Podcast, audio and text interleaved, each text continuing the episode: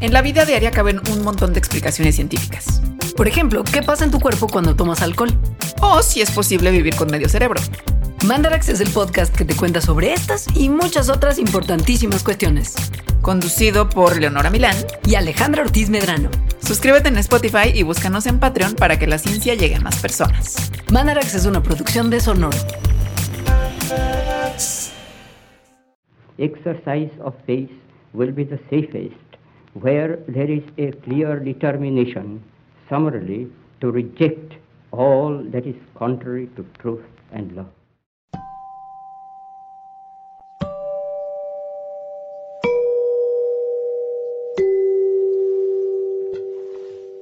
Mahatma Gandhi ha hecho una visita este mes de octubre de 1931 a Inglaterra. La Columbia Gramophone Company le ha pedido una entrevista para poder grabar su voz para toda la posteridad.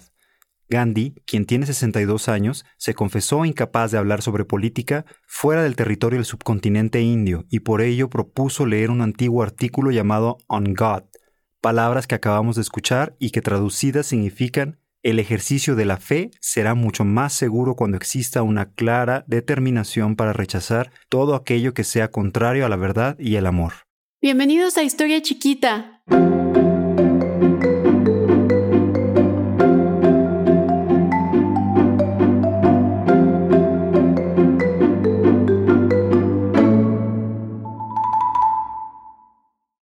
Gracias a todos los que han estado pendientes de nuestro podcast. De verdad que no podemos estar más contentos, sobre todo porque hace apenas unos días llegamos a nuestro mayor número de reproducciones.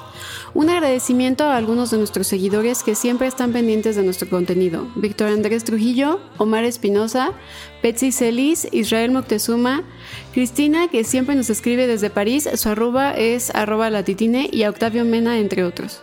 El día de hoy voy a comenzar con una pregunta fundamental. ¿Qué relación tiene Frida Kahlo con Gandhi? Pues hoy les voy a contar una historia chiquita que les va a llevar a imaginar mucho.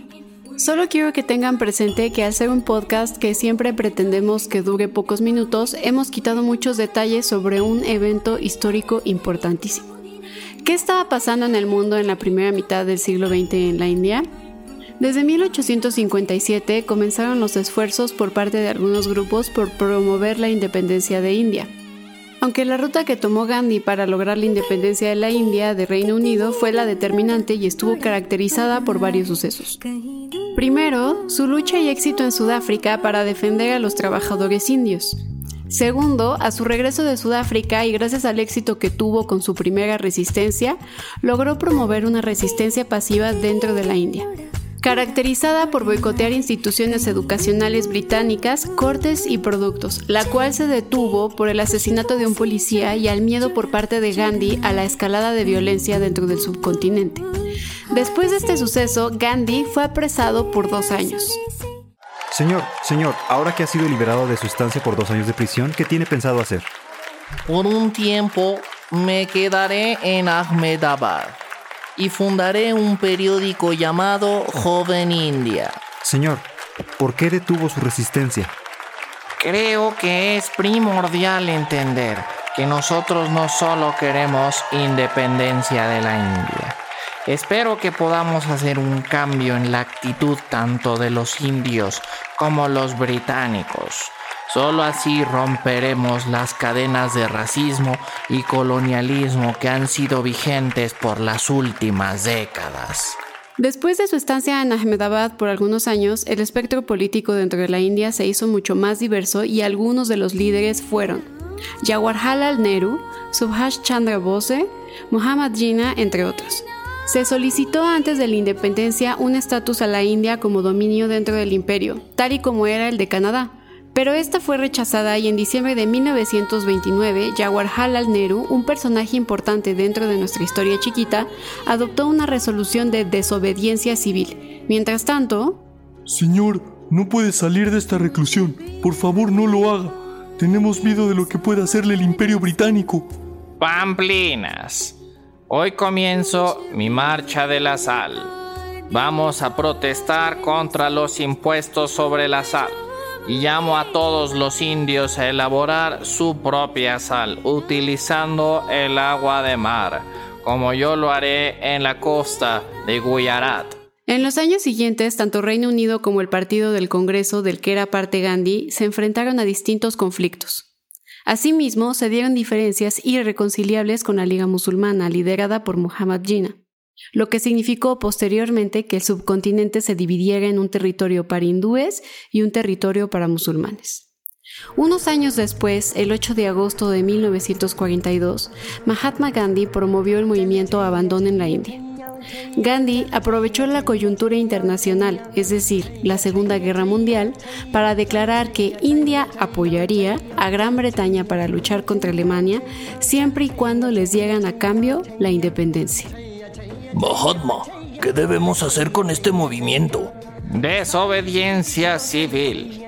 Vamos a actuar como una nación independiente y no obedeceremos las órdenes de los británicos. Gandhi fue apresado y las protestas se multiplicaron por todo el país. Su esposa falleció y unos meses después la salud de Gandhi también se fue deteriorando. Aún así se mantuvo 21 días en huelga de hambre y fue liberado en 1944. Después de la Segunda Guerra Mundial, Reino Unido temía que las protestas en el subcontinente se intensificaran, por lo que el 3 de junio de 1947, Mountbatten, último virrey de la India, anunció sus planes para hacer la partición del subcontinente en una India secular y en Pakistán musulmán. El 15 de agosto de 1947 se podía escuchar en las calles la celebración.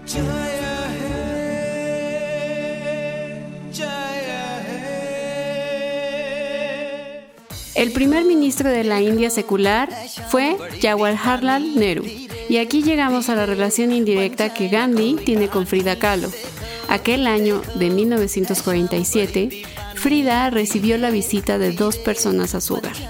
Estoy hablando de Nayantara Sagal y Rita Dar, ambas hijas de Vijaya Lakshmi Nehru Pandit, hermana de Jawaharlal Nehru, primer ministro de la India en aquel entonces.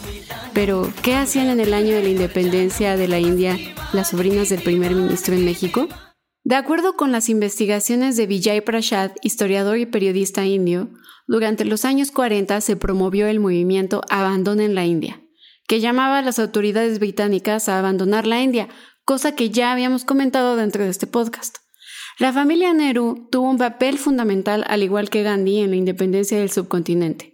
Pero los padres de Nayantara Sagal y Rita Dar estuvieron en prisión.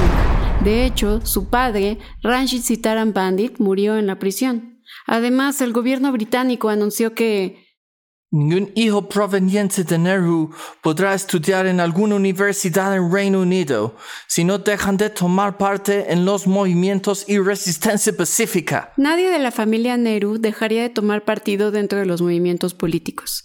En aquel momento, el líder de Taiwán, Chiang Kai-shek, y su esposa Sung Mei-ling habían visitado la India para pedir al gobierno británico la creación de un gobierno indio nacional.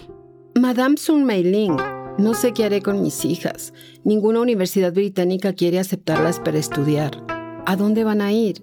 Madame Chiang, como muchos la conocían, había estudiado en el Wellesley College, por lo que contactó a las autoridades que aceptaron gustosamente a las hijas de Vijaya Lakshmi. En el año de 1947, cuando India por fin era independiente, Frida Kahlo recibía una visita muy especial a la Casa Azul, caracterizada por dos chicas indias, Nayantara Sagal y Rita Dar, quienes gustosamente envolvieron en un sari, un vestido tradicional de las mujeres del subcontinente indio, a Frida Kahlo, y dejaron para la posteridad una fotografía. Espero que les haya gustado mucho esta historia chiquita que habla de India, Nehru, Gandhi y termina con Frida Kahlo.